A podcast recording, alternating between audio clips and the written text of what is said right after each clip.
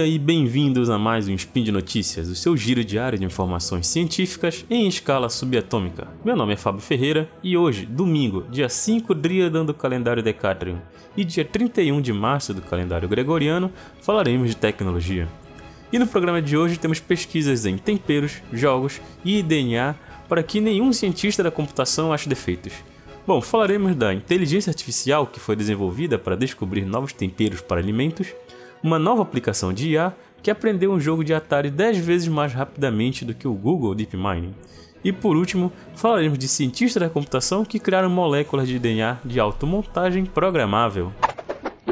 Speed.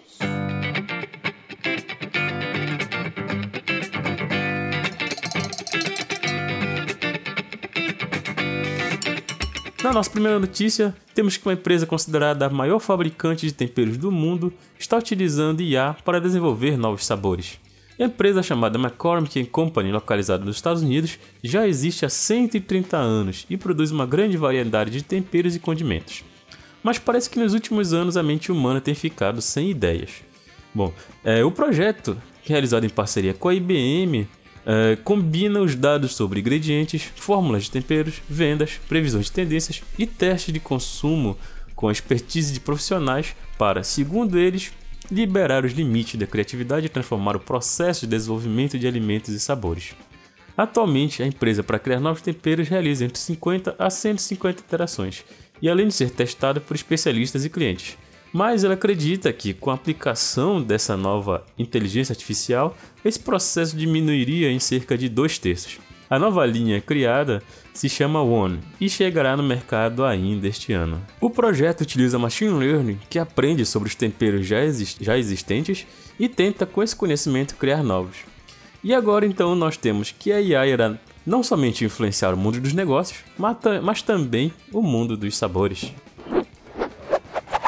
Na nossa segunda notícia, temos uma IA que aprendeu a vencer o jogo de Atari Montezuma Revenge, considerado um dos jogos mais complexos do Atari, superando o Google Deep Mining. A pesquisa da Google Deep Mining realizada em 2015 mostrou que é, a IA desenvolvida por eles conseguiu aprender o jogo, é, vários jogos, na verdade, de Atari. Mas no jogo Montezuma Revenge, de 1980, não conseguiu aprender o caminho para a primeira chave segundo eles, devido à complexidade do jogo. Existem vídeos no YouTube sobre como uh, essa inteligência foi aplicada para esse jogo. Tá?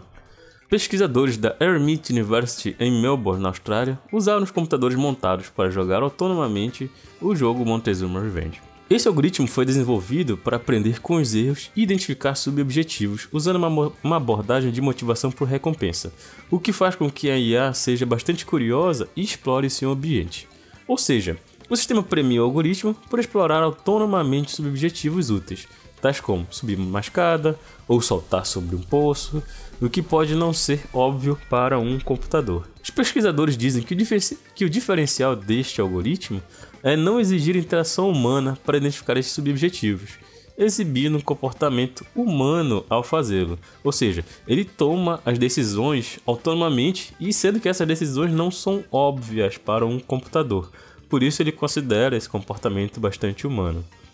É, parafraseando os cientistas, criar um, criar um algoritmo que possa completar videogames pode parecer trivial, mas o fato de termos projetado um que possa lidar com ambiguidade enquanto escolhemos o número arbitrário de ações possíveis é um avanço crítico. Isso significa que, com o tempo, essa tecnologia será valiosa para atingir objetivos no mundo real, seja em carros autônomos ou como os assistentes robóticos úteis, com reconhecimento de linguagem natural, por exemplo. Então, novamente, esse algoritmo ele explora o ambiente do jogo tomando decisões que não são consideradas óbvias.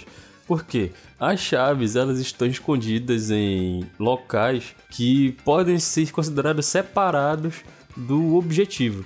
Então, somente uma IA que explorasse o espaço de busca de forma um pouco mais ampla que poderia tomar essa decisão de encontrar essa chave. É, enquanto a, a inteligência artificial do Google DeepMind não conseguiu, essa nova inteligência já conseguiu cumprir esse objetivo. Inclusive, é, saltando sobre monstros, é, subindo escadas, até conseguir encontrar essa chave para conseguir avançar adiante.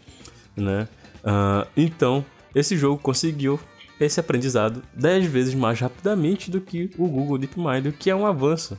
É, apesar de que o Google DeepMind é de 2015 e nós estamos agora em 2019, né, no início de 2019, mas já é um avanço bastante significativo, considerando que é, é um jogo bastante complexo para se testar.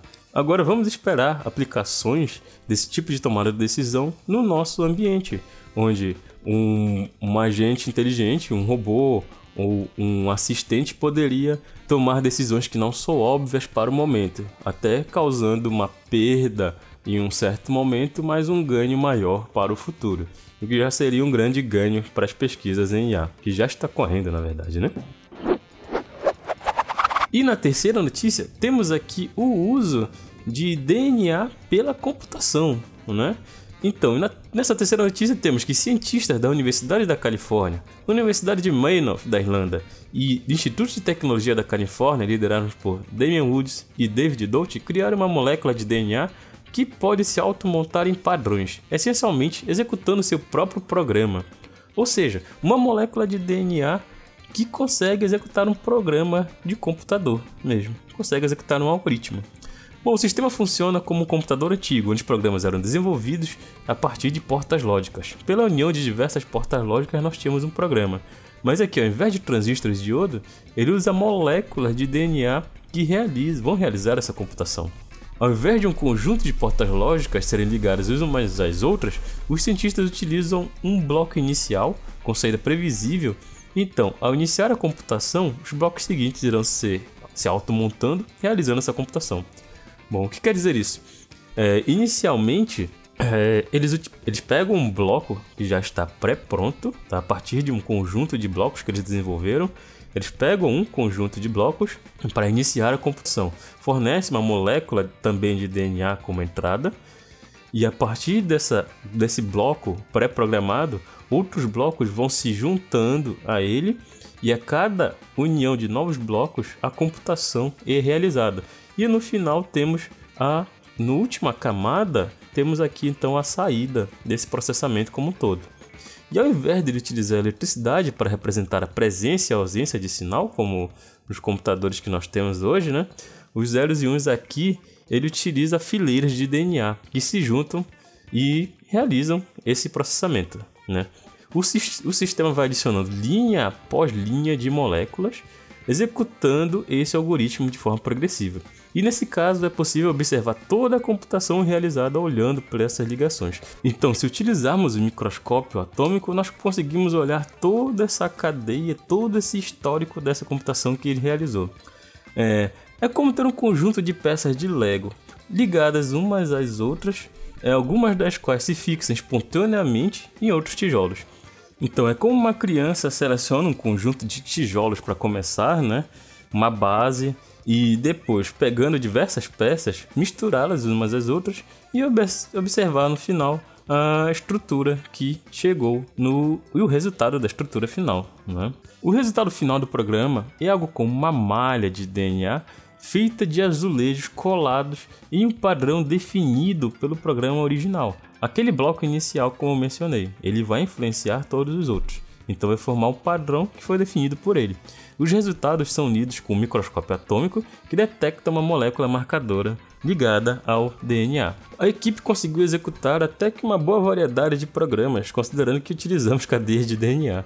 E entre eles temos copiar, né, é, classificar, reconhecimento de palíndromos e múltiplos de 3, simulação de autômatos celulares e contagem até 63. Mas se você é um programador e está se pensando agora, eu vou ter que aprender bioquímica para conseguir usar essas cadeias de DNA para conseguir programá-los, fazer meus próprios programas?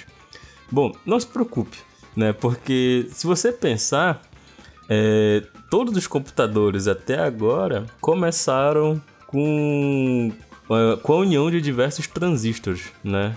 É, mas, por exemplo, até depois do certo avanço, é, essa abstração foi diminuindo e agora nós utilizamos linguagens de programação. Dot e Woods, eles são é, cientistas teóricos, teóricos da computação. Então, com certeza, eles tiveram que meter a mão na massa, porque o que eles acabaram de fazer agora é desenvolver uma nova forma de realizar a computação, através de moléculas de DNA. Então, eles como, eles, como cientistas teóricos da computação, como eu já falei, né, que por coincidência é a minha área, eles tinham que dominar essas habilidades laborais, habilidades de laboratório. E no futuro, a programação molecular pode subir um nível um pouco mais alto, como a computação, como temos hoje em dia, né?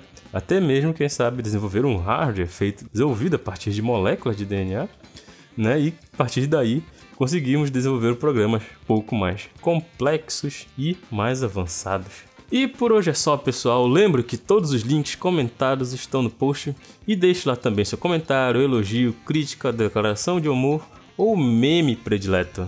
Lembrando ainda que esse podcast só é possível acontecer por conta do seu apoio no patronato do SciCast, tanto no Patreon quanto no Padrinho. Então, um grande abraço e até amanhã.